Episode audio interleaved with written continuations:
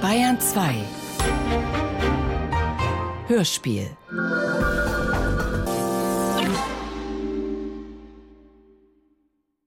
Heute ist der 15. Dezember 1979. Ich lebe wieder in der Kaulbachstraße 40 in München. Mein Name ist Maria Adam. Ich bin keine Nummer mehr. Michael Farin Nummer 989 Eichach Vera Brüne Mitschnitte Teil 1 Vera also dann wollen wir heute am Montag, den den 19.10. mit der Vernehmung weiterfahren. Und zwar in der Hauptsache zu ihrer Person.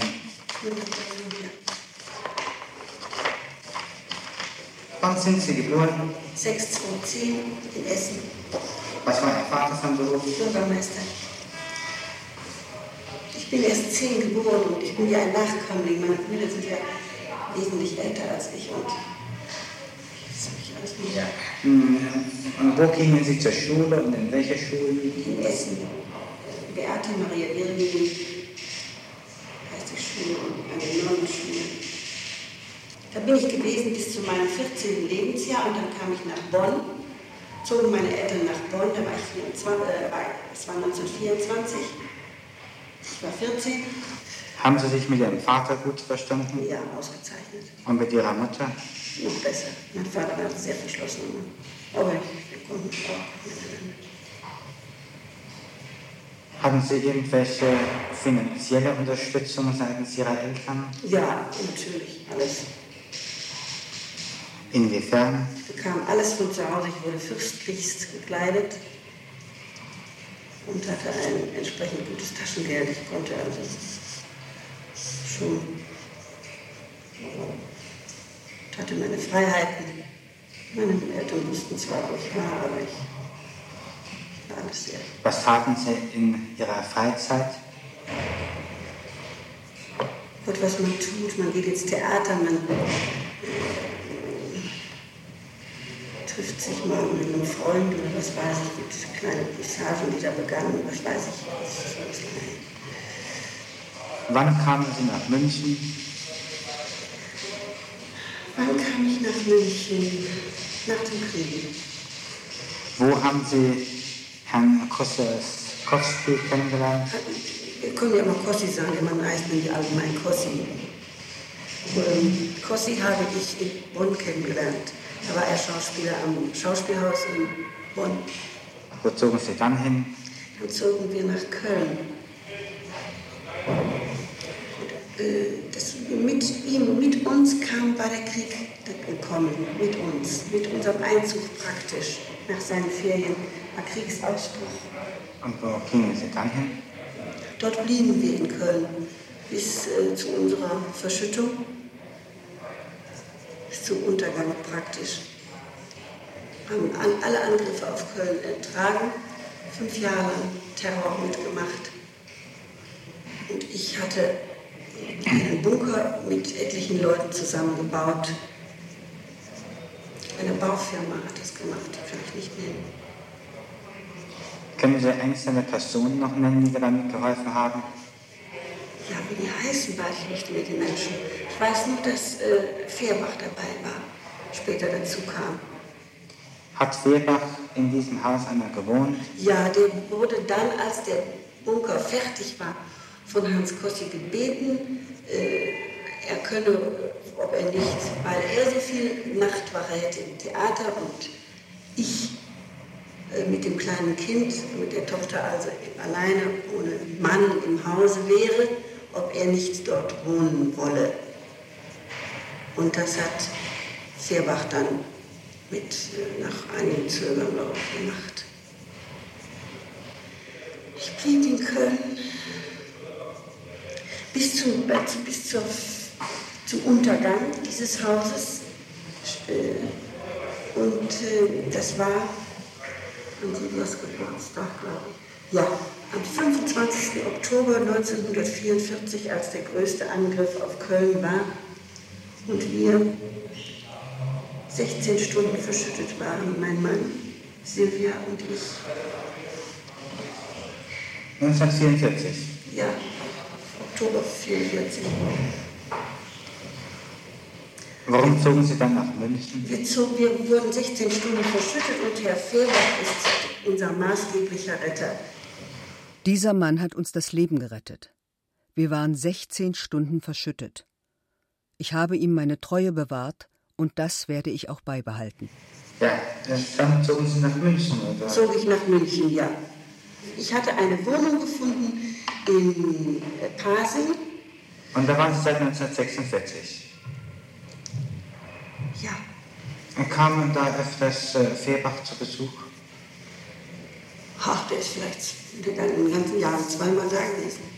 Sie stellen sich den Kontakt mit Fehrbach anders vor, Herr Staatsanwalt, als er ist. Das ist von mir aus eine, eine, eine Dankbekanntschaft, dass er mein Kind und meinen Mann und mich gerettet hat. Das, ist, das sind ja ganz einfache Leute.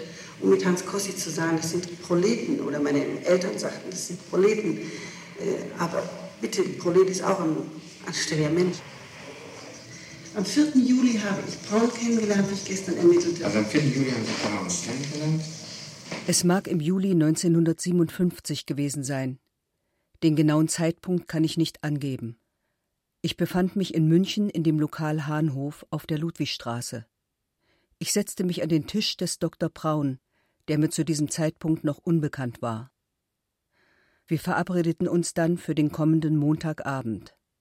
An diesem Abend sagte mir Dr. Braun unter anderem, dass er einen Menschen suchte, der Auto fahren könnte und mit dem er im Frühjahr und im Herbst Reisen nach Spanien unternehmen könnte.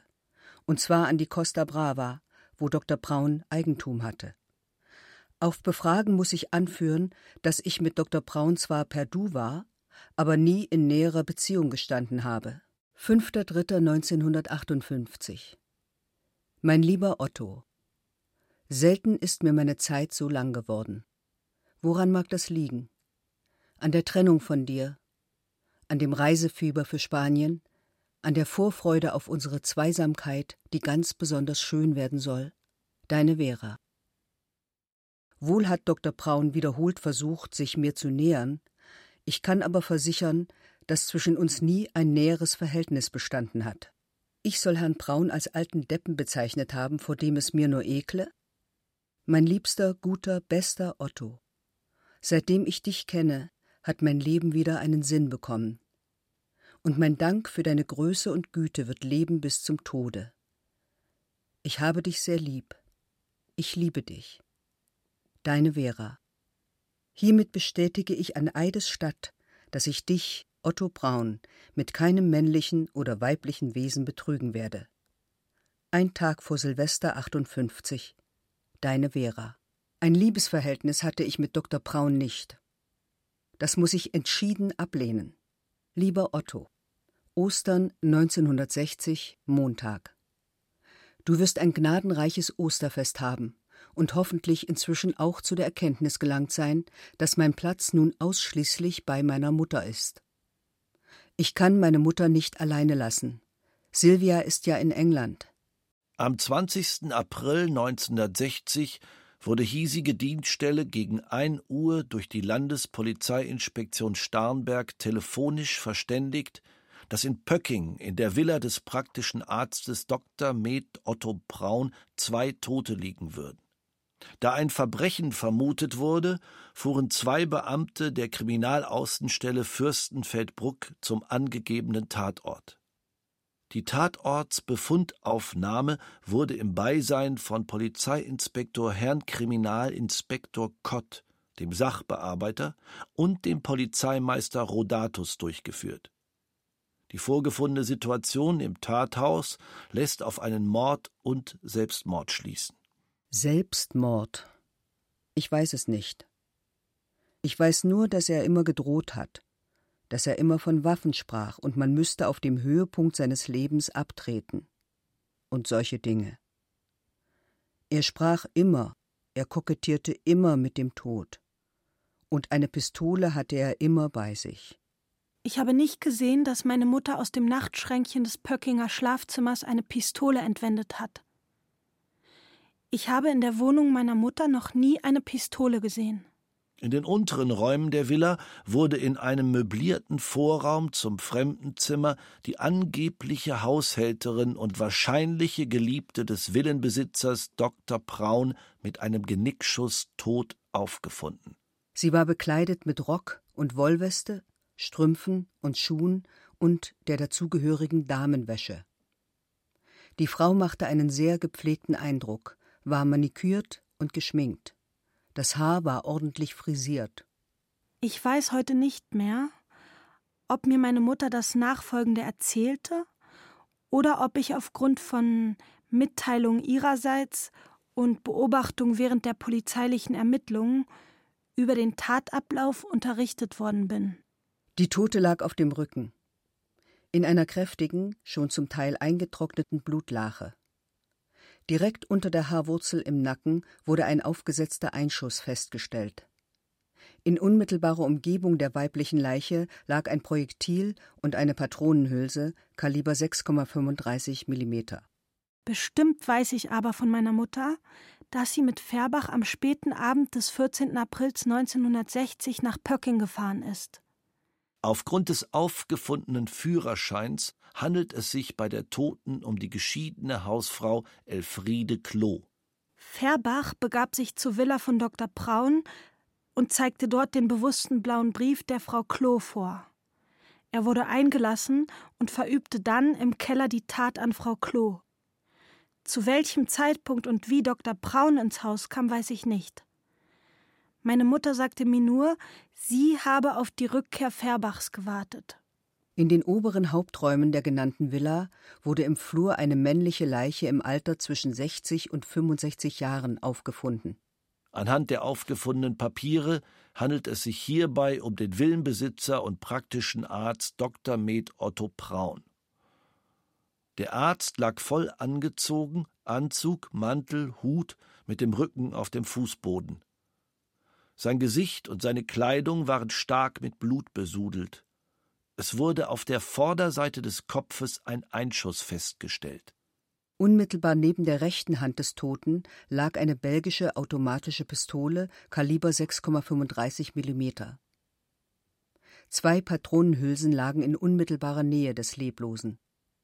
Ein Projektil wurde deformiert auf der Couch in der Diele etwa vier Meter vom Toten entfernt aufgefunden. Die Pistole war bis auf einen Schuss leer geschossen. Bei der Rückfahrt von Pöcking nach München fiel den beiden ein, dass Färbach den blauen Brief im Haus vergessen hatte. Sie hatten deswegen eine Auseinandersetzung. Sie fuhren dann doch zurück nach Pöcking. Färbach weigerte sich aber, nochmals in das Haus zu gehen. Nach Aussagen meiner Mutter sei dies aber auch gar nicht mehr möglich gewesen, da die Haustüre zugeschnappt war. Anschließend haben die beiden mit dem neuen VW meiner Mutter die Fahrt nach Köln angetreten. Meine Tochter soll ausgesagt haben, ich hätte ihr erzählt, dass ich im neuen VW von Dr. Braun in einer Seitenstraße auf Färbach gewartet habe, bis er nach dem Mord an Dr. Braun und Frau Klo zurückkam? Das kann meine Tochter nicht gesagt haben. Ich habe mit meiner Tochter niemals über derartige Dinge gesprochen. Ich kann nur erklären, dass ich diese Darstellung meiner Tochter und diesen Vorhalt auf das entschiedenste und energischste ablehne. Am Donnerstag, dem 21. April 1960, hat mich meine Münchner Nachbarin Frau Charlotte Frank angerufen. Sie hat mir mitgeteilt, dass Dr. Braun tot sei. Am 14. April 1960 hatte ich zuletzt mit Dr. Braun telefoniert. Dann fuhr ich mit dem neuen VW gegen 17.30 Uhr nach Bonn. Am 23. April war ich wieder in München. Im Anschluss an diese Schilderung, die meine Mutter an einem Tag nach meiner Rückkehr aus London gegeben hat, sagte mir meine Mutter auch, Färbach habe ihr angedroht, er werde sie und mich erschießen, wenn meine Mutter mir den Vorfall in Pöcking erzählen würde. Meine Mutter hat diese Drohung sehr ernst genommen und auf mich eingewirkt, niemandem etwas zu sagen. Meine Mutter ist schon seit der Kriegszeit mit Färbach bekannt. Wir sind sehr eng mit ihm befreundet. Er war immer bereit, für unsere Familie alles in seiner Macht Stehende zu tun. Ich nehme daher an, dass sich meine Mutter aus diesen Gründen an ihn gewandt hat. Ich glaube sogar, dass die Idee, Dr. Braun zu erschießen, von ihm stammt. Dr. Braun war ein Mensch, der unglaublich erregbar und jähzornig war. Man musste nur mit ihm umgehen können. Dann kam jeder mit ihm aus. Auch mir gegenüber hat meine Mutter die Tat damit begründet, dass Dr. Braun sie oft in sadistischer Weise gekränkt hat, was ich zum Teil auch selbst miterlebt habe. Testamentseröffnung in Starnberg, 2. August 1960. Dr. Otto Braun vermacht Vera Brüne die ihm gehörenden, auf spanischem Gebiet gelegenen Grundstücke oder Immobilien, die aus den im Gemeindebezirk von Lorette Mar, Gerona gelegenen Grundstücken mit allem Zubehör, ergänzenden Teilen, Gebäuden und Verbesserungen bestehen. Natürlich bleibt dieses Legat vollständig wirkungslos, wenn der Testator bei seinem Tod keine auf spanischem Gebiet gelegenen unbeweglichen Güter besitzen sollte ich bin bereit, diese Aussage vor dem zuständigen Richter zu wiederholen. Silvia Kosiolkowski. Ich weiß, was ich bei der Polizei angegeben habe. Ich habe meine Aussage unbeeinflusst gemacht. Sie ist wahrheitsgemäß. Ich könnte sie mit gutem Gewissen beschwören, wenn dies von mir gefordert wird. Ich bleibe also dabei, dass mir meine Mutter ein volles Geständnis abgelegt hat. Meine Mutter hat die Tat mir gegenüber mehrmals zugegeben, nicht nur einmal. Dr. Braun hat deshalb seinen gesamten Besitz in Spanien mir vermacht, weil er nicht wollte, dass der Besitz in die Hände seines Sohnes samt Anhang gelangt, weil er ihn und diesen Anhang ablehnte. Außerdem vermachte er mir diesen Besitz als Anerkennung für meine Arbeitsleistung beim Ausbau des Besitzes. Dr. Braun hatte nicht vor, sein Grundstück in Spanien zu verkaufen. Nur einmal hatte er vor, einen Zipfel davon zu veräußern. Das bezeichnete er als ein Handtuchstück. Für 6000 D-Mark sollte das Stück verkauft werden.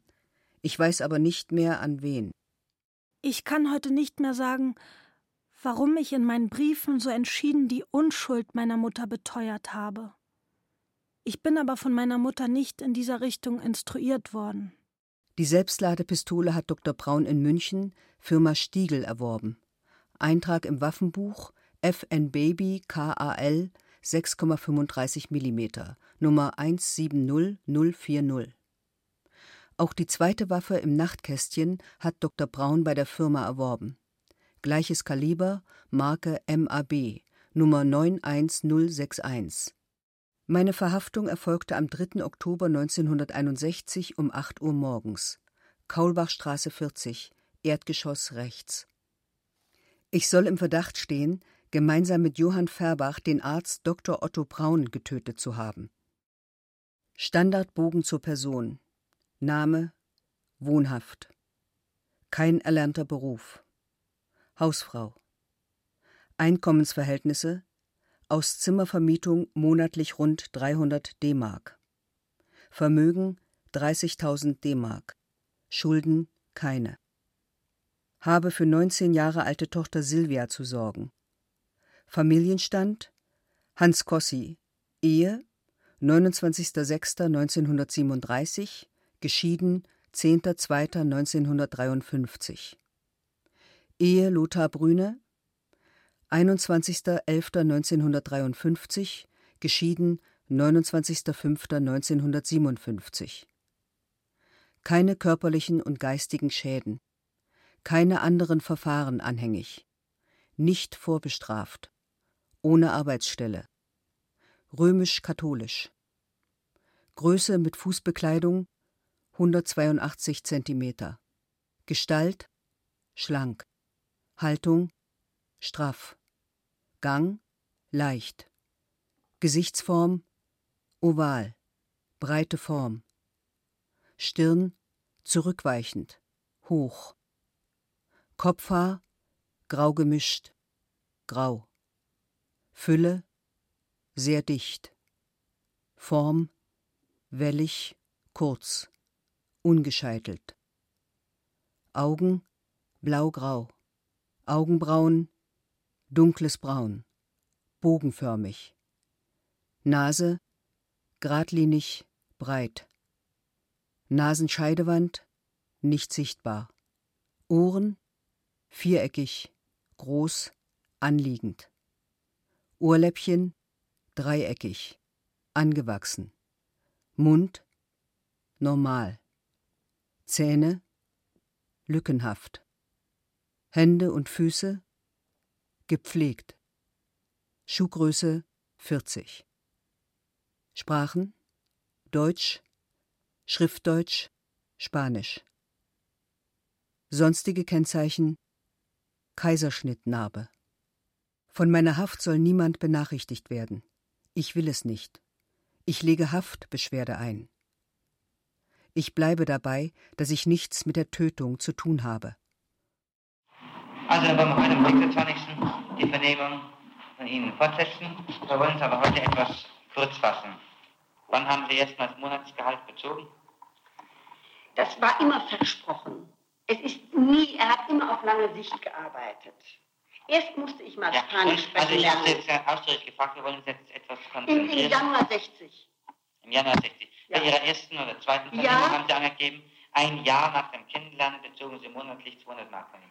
Da ist das in, in die, da ist das aufgekommen, dass ich das bekommen sollte. Aber er hat es mir nicht zahlen können, weil er immer noch der Hinze die 300 Mark gab. Frau Hinze bekam Jahre hindurch von Dr. Braun 300 Mark. Und er war sie immer noch nicht losgeworden. Ich habe für die Fahrten, also nach einem Jahr, also sagen wir mal ich, ab für die 1958, Fahrten habe ich, für die Fahrten habe ich etwas bekommen.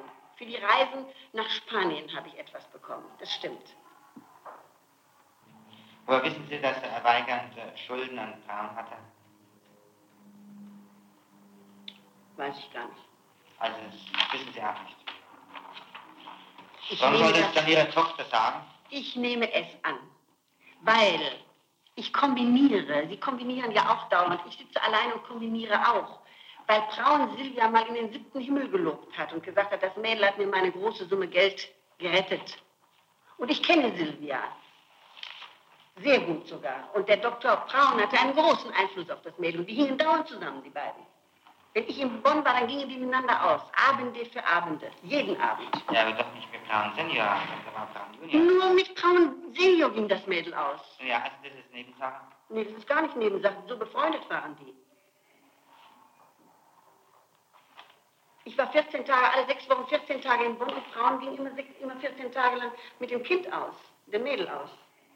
Warum soll Ihre Tochter auch über die Frau Schummer mh, davon Kenntnis haben, dass der blaue Brief gefunden worden ist? Was meinten Sie mit dem blauen Brief? Da haben wir uns ja so wahnsinnige Gedanken drüber gemacht, Herr. Rodatus hat uns ja unentwegt den blauen Brief gezeigt. Haben wir ja schon Spaß mitgemacht mit dem blauen Brief, dieser ominöse blaue Brief. Und kennt Silvia so gut wie ich und Herr Rodatus genauso. Die Bedeutung dieser Sache kennen Sie gut, Frau Brüne. Sie konnten anfangs nicht einmal mit einer Schreibmaschine schreiben. Den Abstand haben Sie immer gewahrt dazu. Ich kann auch nicht Schreibmaschinen schreiben. Aber Sie haben schon geschrieben. Das Ich hat sich kann- inzwischen herausgestellt. Nein, ich kann, ja, Frau, Frau äh, Frank, nicht wahr? Aber wie? So unmöglich, dass Frau Frank das zerriss und ihre Mutter bat es mir neu zu schreiben. War, Sie haben ja Frau Frank vernommen, nicht wahr? Das wissen Sie ja ganz genau. Es war Ja. so unmöglich, dass es, dass es nicht, nicht möglich war. Ja. Nun, Alle Abstände falsch und was weiß ich. Ich hatte es ebenfalls unmöglich gemacht. Mich ein paar Mal verschrieben und ich. Ja, ja, dass wir schreiben, mit der Schreibmaschine geschrieben und das wissen wir schon. nicht wahr? Das, ist, ja- das haben Sie auch selber schon zugeben. Nee, habe ich nicht zugegeben. Du hast mit der Schreibmaschine geschrieben. Nein, ich kann nicht Schreibmaschine. Gestümpert, habe ich ihm Ja, gesagt. also dass Sie auf der Schreibmaschine gestempelt haben, haben Sie schon zugegeben. Und was sagst du dazu, dass Sie mit, dem, mit äh, Fehrbach mit dem Wagen am Mittwoch vor Ostern nach München gefahren sind? Ich bin nicht mit Mittwoch am äh, vor Ostern nach München gefahren. Mit Fehrbach. Nein. Ich bin mit dem Zug. Das ja. Ich bin mit dem Zug gefahren, Herr Staatsanwalt. Da sind wir mit dem Wagen mit Fehrbach runtergefahren. Ich bin mit dem Zug 10.25 Uhr gefahren. Glauben Sie es mir. Wir sind mit dem Wagen mit Fehrbach runtergefahren und äh, haben sich da äh, also hier in der Gegend aufgehalten. Dann Sie in Ihrer Wohnung. Fehrbach war nicht dabei. Und dann sind Sie wieder rausgefahren. Nein, es stimmt nicht. Herr Fehrbach hat mich auf den Bahnsteig gebracht. Ich bin in den Zug gestiegen und wir haben uns kurz verabschiedet. Herr Fehrbach war weg. Kaum verabschiedet, tschüss, weg. Wie Fehrbach eben ist. Ja, aber trotzdem sind Sie mit Fehrbach Nein, ich bin trotzdem. Nein, das bin ich nicht. Ich weiß doch, was ich getan habe. Stimmt schon, dass Sie wissen, was Sie getan haben. Aber ob Sie mir es auch sagen? Ja, Herr Staatsanwalt, ich sage es Ihnen auch. Ich bin mit dem Zug gefahren, 10 Uhr, 22.25 Uhr abends. Sie sind mit Fehrbach mit dem Wagen heruntergefahren? Nein, mit ich bin nicht. Mit Wagen fuhr Fehrbach nach Pöcking und da schoss Frau Klon Braun.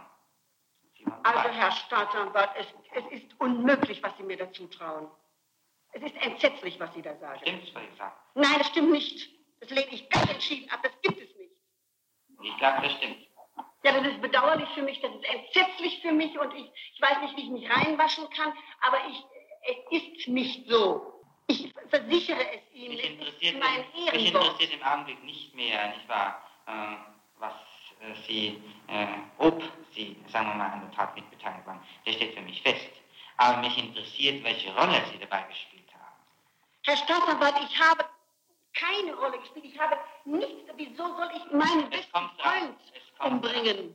Es Und wie gibt es denn etwas ob Sie? Mittäterin sind, ob Sie Anstifterin sind oder Gehilfin sind, nicht wahr? Weder das eine noch das andere. Bitte verbinden Sie meine Person nicht mit dieser abscheulichen Tat. Ich flehe Sie an, Herr Staatsanwalt. Es geht zu weit.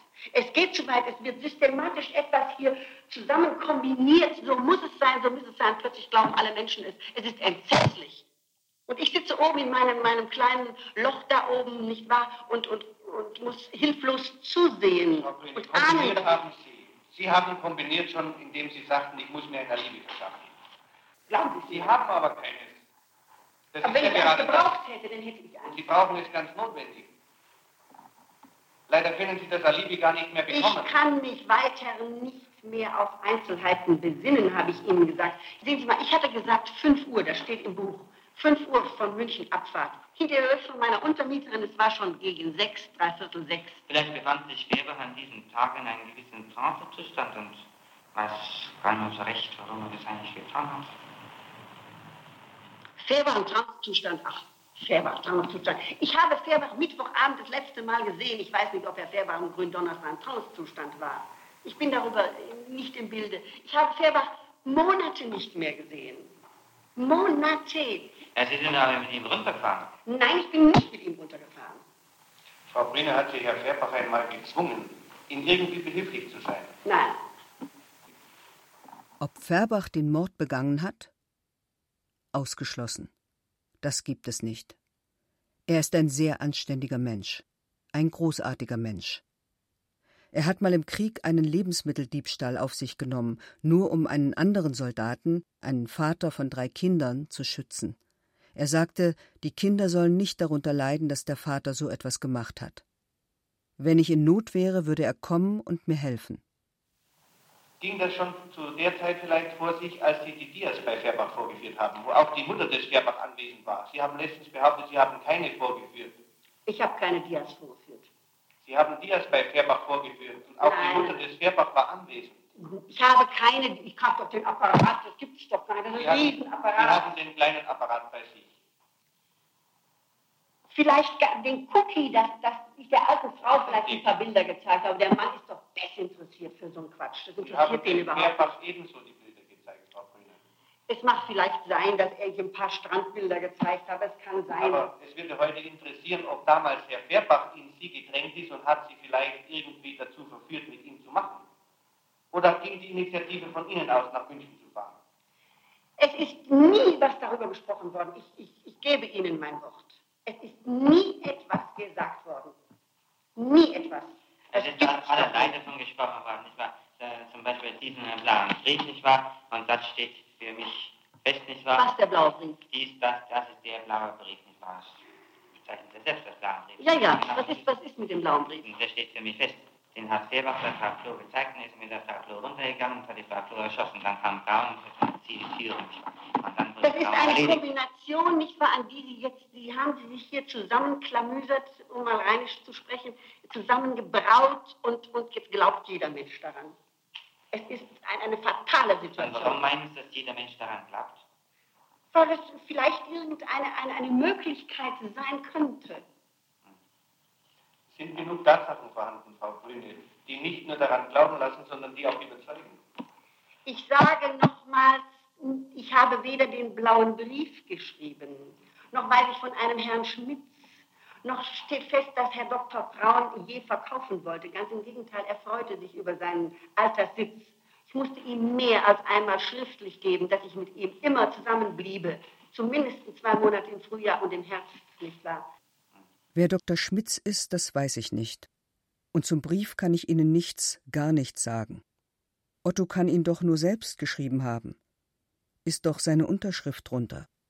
Liebe Friedel, Costa Brava, 28. September 1959.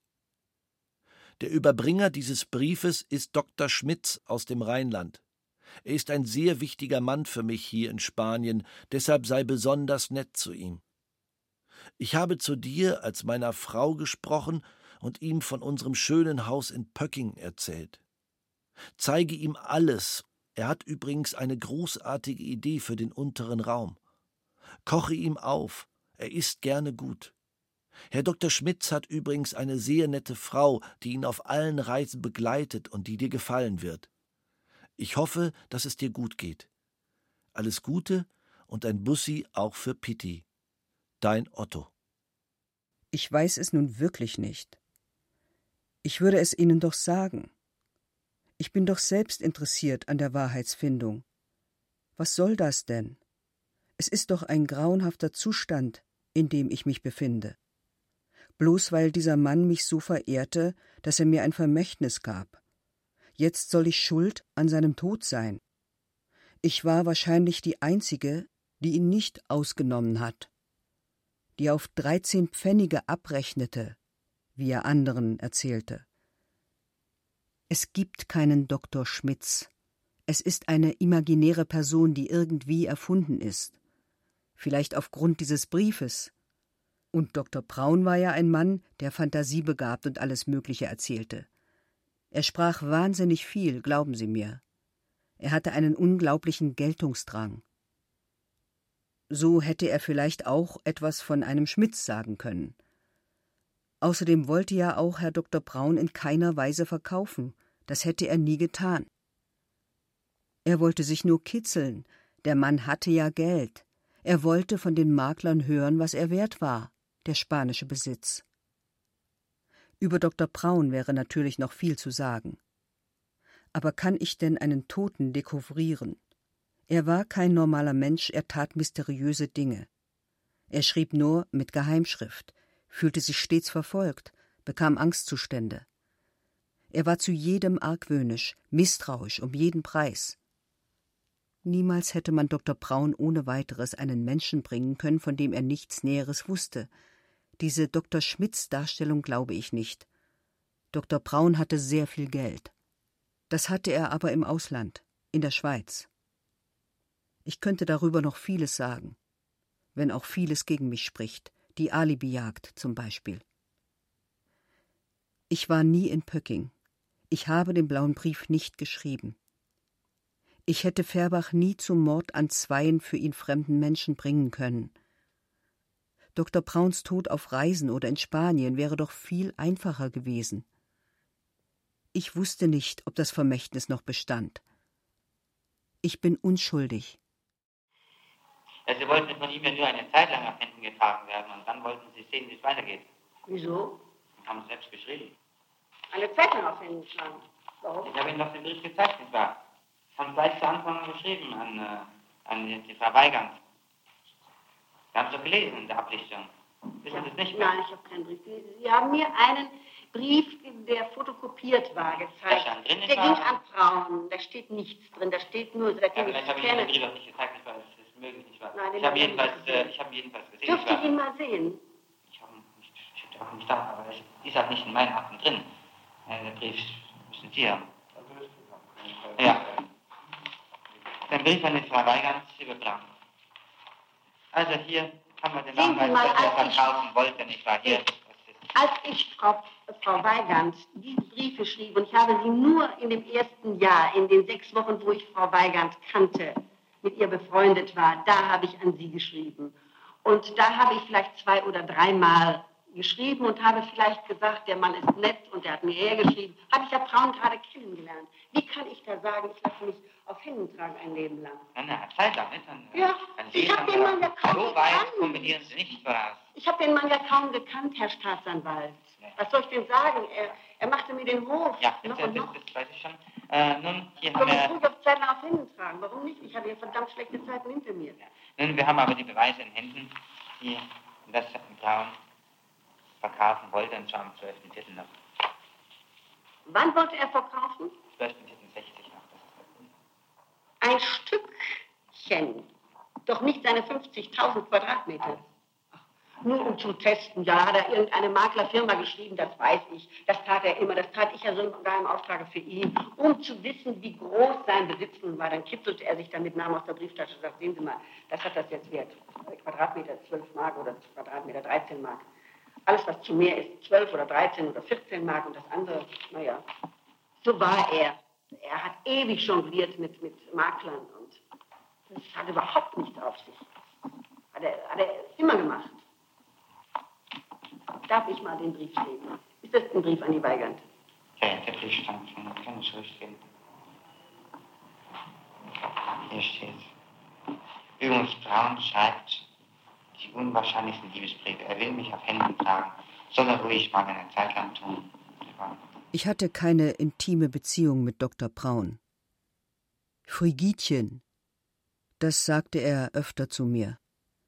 Das waren so seine Redewendungen. Dass Dr. Braun sämtliche Register hat spielen lassen, um sich mir zu nähern, das stimmt. Er hatte ja mit jeder Frau intime Beziehungen.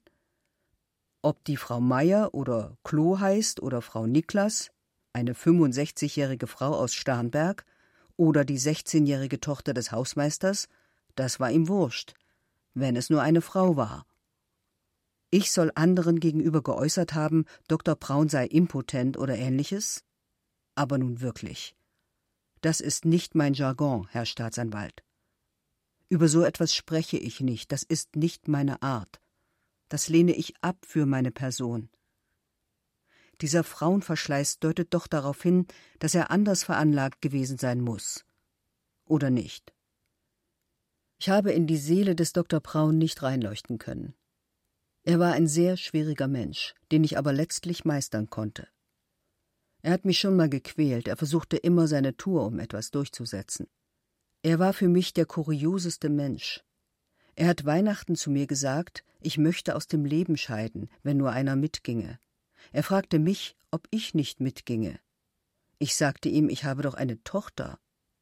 Solche Reden führte der Mann, die nicht ernst zu nehmen waren. Ich glaube, dass mit Dr. Braun irgendetwas los war, mit dem er nicht fertig wurde. Und immer, wenn er viel getrunken hatte, insbesondere im Ausland, wo er mehr trank, beschäftigte ihn eine Angelegenheit, von der er nicht loskam und von der ich leider nur Bruchstücke weiß. Der Mann war ein ganz eigenartiger Mensch. Er machte die merkwürdigsten Dinge. Er schrieb pausenlos Ansichtskarten an irgendwelche Leute, da stand nichts drauf als irgendwelche Striche, nicht wahr? Und er sagte, ich habe das und das geschrieben. Es ist unmöglich, was Sie mir da zutrauen. Das ist entsetzlich. Ich weiß nicht, wie ich mich da reinwaschen kann.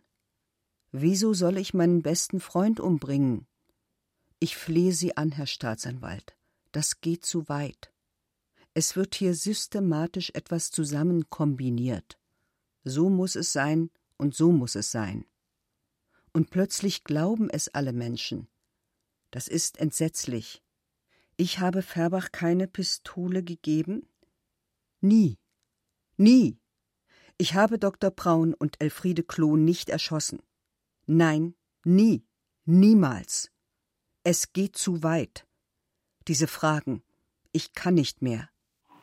Herr Staatsanwalt, ich weiß nicht, wo Herr Vierbach war. Ich nehme an, er war bei seiner Mutter oder bei seiner Freundin. Ich kenne die Geflogenheit nicht so genau. Ich kann Ihnen nur sagen, dass ich mit dem Zug gefahren bin. Das sind Sie selber mit dem Wagen runtergefahren. Es gibt es ist ja nicht so. Was soll ich meinen Kopf beugen für Geben etwas? mal die Briefe zu, die Sie geschrieben haben. Ich habe die Briefe nicht geschrieben. Freilich haben Sie geschrieben. Ich habe sie nicht geschrieben. Frau Brünner, das wurde Ihnen vom Anfang an gesagt, dass diese Art Ihrer Verteidigung Ja, das Sie schon. Ja. Ganz bestimmt nicht für die Dauer Erfolg hat. ja, das sagten Sie. Aber ich kann nicht etwas zugeben, nur weil es Ihnen in Ihrer, in ihrer Überlegung. Sie haben aber die Briefe geschrieben. Nein, Sie ich haben habe auch die das Case genommen, Frau Brünner. Ich Sie habe müssen es nicht doch mal genommen. Überlegen. Das Ich habe es nicht genommen. Ich bin doch nicht töricht. Ich wohne eine Nacht mit einem Menschen in einem Raum, hinterher ist das Kind weg. Wer kommt in Verdacht? Ich. Ich bin doch nicht blödsinnig. Sie müssen Ja, doch also die Kind. Sache, die Sache mit dem Clip ist erledigt. Das, Das macht ein Kind das vielleicht. nachgewiesen, nicht wahr? Also das, das, Das macht ein Kind, aber nicht ich vielleicht. Mich interessiert an sich die Tatbeteiligung viel mehr bei der Ausführung des... Herr Staatsanwalt, ich habe mit der Sache nichts zu tun. Ich kann es nur immer wieder Sagen viele, nicht wahr? Aber die Möglichkeit, dass die ganze Initiative von Febach ausging, ist ja gegeben. Mein Gott, doch mal, das ist ein ordentlicher, arbeitsamer, genau- anständiger Mensch, der denkt an sowas nicht. Fragen Sie die Mutter, fragen Sie die Freundin, der Mann hat den besten Leumund. Das ist ein anständiger Kerl, glauben Sie es mir. Hat er keinen guten Sie haben Leumund. Nerz gestohlen, er hat was anderes gestohlen, nicht wahr? Und während des Krieges, nicht wahr, hat er Lebensmittel aus den Kellern von Köln besorgt, nicht wahr? Und hat es ihnen gegeben, nicht wahr? Also so, haben Also- zwei so kleine Diebe zusammengefunden. Dann fragen Sie mal Frau Rechtsanwalt Kranz, die lebt ja noch, ob sie uns nicht die Lebensmittel, es war ja ein Tohuwabohu, äh, gesagt hat, nehmt ihr sie, bevor sie von den Herren Siegern genommen werdet. Jedenfalls hat er Das selbst ist doch, doch kein Diebstahl, das wurde organisiert. requiriert. Ach, Ja, das Ja, also hören Sie mal, dann sollen Sie, Sie haben ja einen gemütlichen Krieg in Bayern mitgemacht. Und wir waren Front in, in Köln, glauben Sie es mir. Mehr als 300.000 Menschen sind tot in Köln. Jede Bombe, ja nun bitte, ich meine München gerade. Die paar Angriffchen hier, das ist ja, weiß Gott nicht, schlimm genug, ich meine, aber Ja, ich war jetzt also nicht wir sind aber nicht bei, der, bei den Kriegsereignissen, Nein. interessieren mich nicht. Ja, aber weil Sie kommen ja darauf, der hätte da was geklaut, der Mann stiehlt ja nicht. Man sagt es doch selbst, Ja nun, ja, das gehörte ja auch jedem. Es war ja kein Mensch mehr in den Ja, Warum Häusern. sagen Sie denn, dass es nicht geholt hat, wenn Herr Fairbach selber sagt, was er getan hat? Natürlich hat er es Sie getan. verteidigen Herrn Fairbach für eine Sache, die Sie gar nicht kennen angeblich. Im Krieg hat man gesagt, plündern dazu, war mit den Tod Nein, es war nicht geplündert. Fragen Sie, ich wünsche, dass Frau Rechtsanwalt Kranz vernommen wird. Er gibt genauso auf zu, nicht wahr, dass er vorher gestohlen hat, die Büchsen, wahr, deren wegen er zu Recht verurteilt wurde. Was für Büchsen? Er ist verurteilt worden während des Krieges wegen Diebstahl und kam dann zur Staatskompanie. Das weiß ich gar nicht. Ich meine, er hätte die Strafe für einen anderen übernommen. Das meinten Sie, aber das ist nicht so. Herr Fairbach ist etwas ehrlicher als Sie in dem Punkt. Ich kann ja nur das sagen, was Fairbach, was ich von einem Freund gehört habe aus, aus, aus, aus, äh, Sie, Frau Brüner, es ist auch ein gewisser Fehler, sich mit einem Mann zusammenzutun, der so geistig unter Ihrem Niveau steht. Und das ist doch sicherlich bei Fairbach der Fall. Sie sind, äh, und äh, ich will Ihnen keine Komplimente machen, aber immerhin geistig erheblich erreger als Fairbach. Das mag sein. Und äh, schon Staatsanwalt, aus diesem Grunde mich verbindet-. Nein, ich, ich sage Ihnen, ich gebe Ihnen offen den Grund zu, weshalb ich diesem Mann die Treue gehalten habe. Die gemeinsam erlittenen Leiden, die wir durchzustehen hatten in den letzten zwei Kriegsjahren, mit meinem Mann, mit meinem Kind, mit den Angriffen, der Mann hat uns treu gedient. Dann waren wir verschüttet, 16 Ja. Stunden, und Ja, Herr ja, wissen das hat uns ausgebuddelt. Und ich habe dem Mann die Treue bewahrt. Und Hans Kossi hat sie ihm auch Ich bin bewahrt. aber selten einem so unsympathischen Menschen gegenüber gesessen wie Ihnen Fairbach. Ja, das mag sein, dass er unsympathisch wirkt. Er ist keine Schönheit, er ist ein hässlicher Mensch. Aber kann ich meine Sympathie, meinen Dank von der Schönheit eines Menschen abhängig machen? Ich sehe auf das Herz. Und das Herz von dem Mann ist anständig. Er hat eine schöne Seele.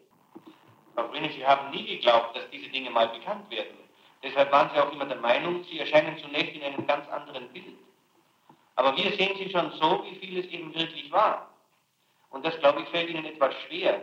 Und heute haben Sie nicht die Kraft und den Mut, zunächst mal dafür einzugestehen für das, was war. Ich kann doch nicht einfach zu allem Ja und Amen. Nein, Sie sollen nur die Wahrheit sagen. Frau Es geht zu weit. Haben Ja, Sie bei nein. Fairbach eine Pistole gesehen? Nein, Haben Sie nie eine gegeben?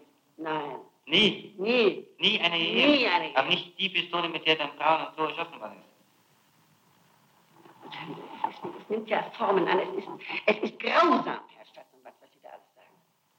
Aber ich möchte bloß von Ihnen jetzt wissen, ob es es Ich habe nie in meinem Leben eine Pistole bei Fairbach gesehen. Ich habe nie Herrn Fairbach eine Die Pistole Pistole, gegeben. mit der Braun und Klo erschossen worden ist, wurde gekauft auf einen Schein, Ach, der- ich wahrscheinlich gekauft. auch. auf einen, auf den Waffenschein von Braun.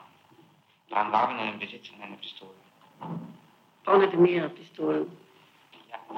Mich interessiert zum Beispiel auch der Umstand, wann Sie, ihm die, wann Sie Fehrbach die Pistole gegeben haben. Genau. Ich habe Herrn Fehrbach niemals eine Pistole gegeben.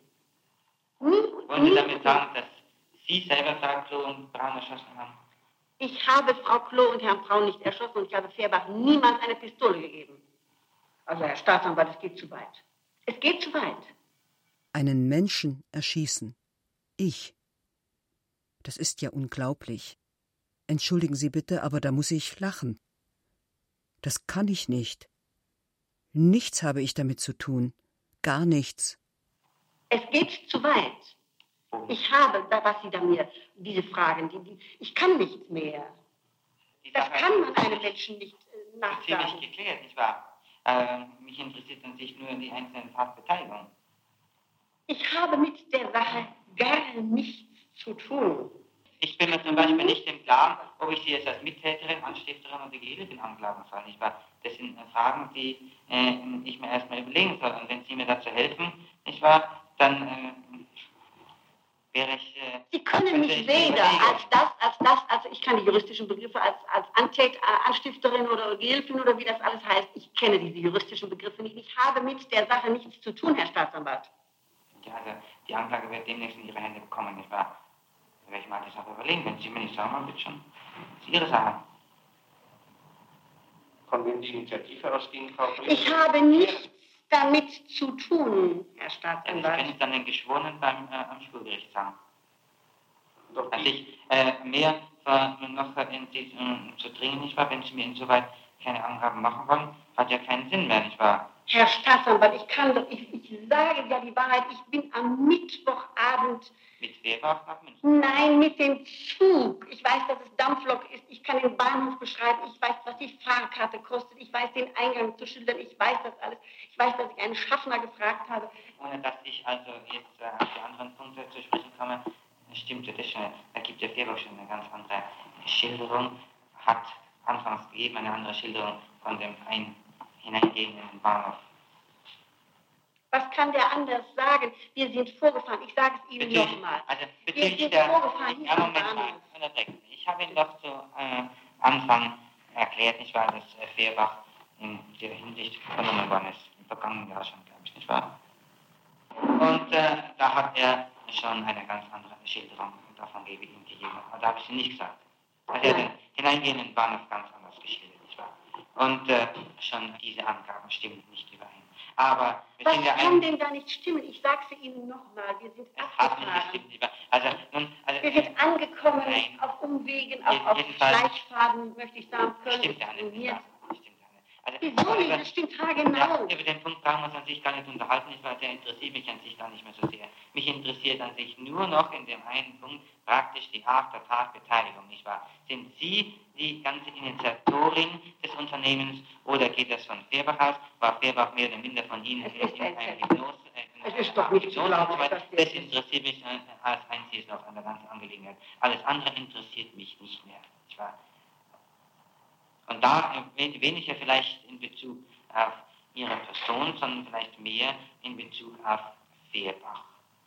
Denn Fehrbach kann Alleintäter sein oder auch nur Hilfe, nicht wahr? Er kann auch, äh, wenn er das lehne ich für Fehrbach ab, dass der Mann sowas tut.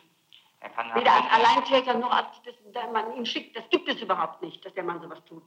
Er ist nämlich alles andere als ein, ein Verrückter. Nicht Also ein Kein labiler Mensch, den man bestimmen kann. Glaube ich, Nie ihr, glaube ich ihm ja nicht, dass er äh, in ihren Händen war. Sehe den Mann alle 100 Jahre mal. Wann sehe ich ihn denn? Also der ist von Ihnen völlig abhängig, nicht wahr? Abhängig? Ja. Abhängig? Wenn Sie sagen, dass er am Boden liegen, dann wird es auch tun. Bitte? Ja, wenn, wenn, Sie ihm sagen, dass er am Boden liegen, dann wird es auch tun, nehme ich an. Also, Herr Staatsanwalt, es ist, es ist, ist nicht zu glauben. Dieser Mann abhängig von mir. Der, hat, der führt doch sein eigenes Leben, der hat seine Frauen, seine Freundinnen seit Jahren. Ich sehe den Mann ja nicht. Ich glaube, im ganzen Jahr 59 habe ich ihn nicht gesehen. Der war ist in Ihren Händen genauso wie ein gut dressierter Hund. Komisch, dass ich davon nichts merke. Wenn ich den mal sehe, dann sitzt er da und schläft. Oder guckt oder steht in den Fernsehapparat. Sonst nichts. Also, äh, ich, äh, ich, weiß nicht, ob Sie sich die Sache... Geht zu der alten Mutter hin aus Anhänglichkeit. Ob Sie sich also die letzten Punkte, die ich Ihnen erklärt habe, nochmal überlegen wollen? Nein, ich habe mir nichts zu überlegen, Herr Staatsanwalt. Ich erkläre Ihnen klipp und klar, ich habe mit der Sache nicht das Geringste zu tun. Ja, das sagen Sie dann, wenn ich geschworen habe. Nicht das Allergeringste habe ich mit der Sache zu tun. Ich kann Ihnen auch leider keinen Hinweis geben vom Gegenteil überzeugt. Das ist bedauerlich für mich, das ist tragisch, das ist katastrophal für mich. Aber wenn Sie mich, ich komme eben nicht an bei Ihnen, nicht wahr? Ist ja ganz klar, es ist eben so, nicht wahr? Das ist eben, ich, ich muss es tragen. Aber mir bleibt die Religion und das ist auch ganz schön. Vielleicht denken Sie doch mal etwas. Nein, nein, ich, ich weiß schon Bescheid. Ja. Danke. Ja, also über Fehrbach wissen, ob, der, ob also nur auf Ihre Veranlassung des Geschehens oder ob er Sie selbst... Weder Fehrbach noch ich, ich möchte meine Hand für den Mann ins Feuer legen dass der Mann sowas nicht fertig bringt. Das gibt es nicht. Ein weicher, anständiger Kerl ist das. Weich? Weich ist der Mann. Es muss ich verlachen, nicht wahr? Der ist ganz weich. Als weich, nicht wahr? Der ist ja eine völlig abgebrühte Natur, nicht wahr? Der, äh Dann kennen Sie den Mann überhaupt nicht. Ein hilfsbereiter, weicher, hilfsbereiter, ja. anständiger Mann ist das. Ein anständiger Kerl, der, der vorbildlich für seine Mutter sorgt. Ganz vorbildlich kann dem Mann nur Gutes nachsagen. Schließlich ist er ja auch der Erretter, der Lebensretter meines Mannes, meines Kindes vor allen Dingen. Mich jetzt so schwer enttäuscht. Ich, wir haben dem Mann damals Treue geschworen, Hans Kossi und ich, und haben ihm gesagt, Hans, das werden wir dir nie vergessen dass du uns hier. Das.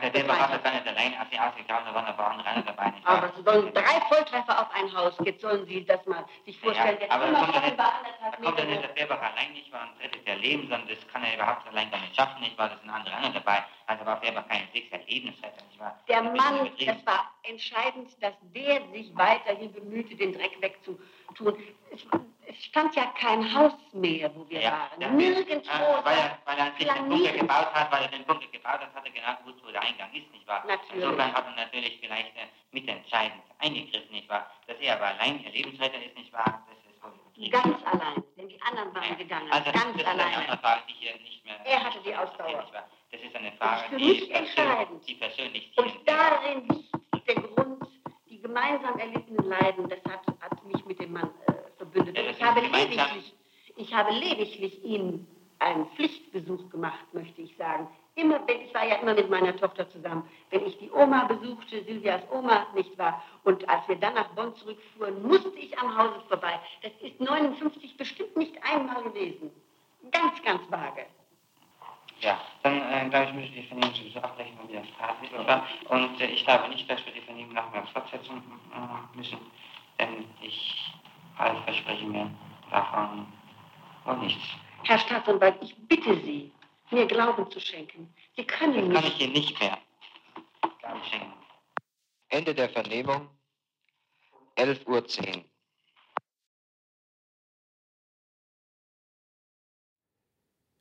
Michael Farin Nummer 989 Eichach Vera Brüne Mitschnitte Teil 1 Vera mit Corinna Harfuch, Peter Lohmeier und Lilith Stangenberg.